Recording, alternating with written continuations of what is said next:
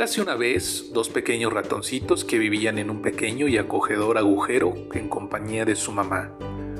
No les faltaba nada, estaban siempre calientitos, tenían comida, podían protegerse de la lluvia y también del frío, pero aún así casi nunca estaban contentos, sobre todo cuando llegaba la hora de irse a dormir que siempre les parecía pronto.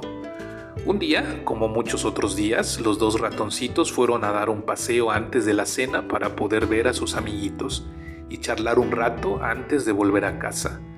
Y tanto alargaron el paseo que no consiguieron encontrarse con ninguno de sus amigos, puesto que se había hecho bastante tarde. Los ratoncitos se habían alejado mucho de casa y no estaban seguros de si podrían encontrar el camino de vuelta, y tanto se asustaron que se pararon en el camino para darse valor y sentirse como acompañados uno con otro. De pronto, en la mitad de la noche y del silencio, les pareció escuchar ruido.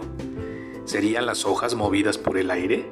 ¿Sería un gran y terrible gato que les querría dar caza?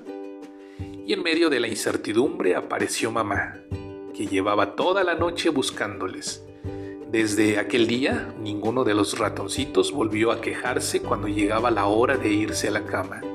Se sentían tan a gustito en casa protegidos por mamá y disfrutando de todos y cada uno de sus cuidados, hasta que meterse en la cama calientita les parecía un plan fantástico y tenían razón.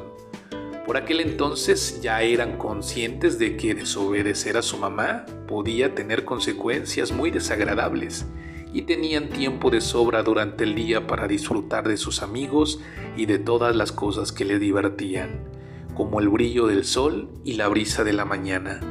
Comprendieron que estar en casa no era algo aburrido, sino el mejor lugar en el que podían estar en el mundo.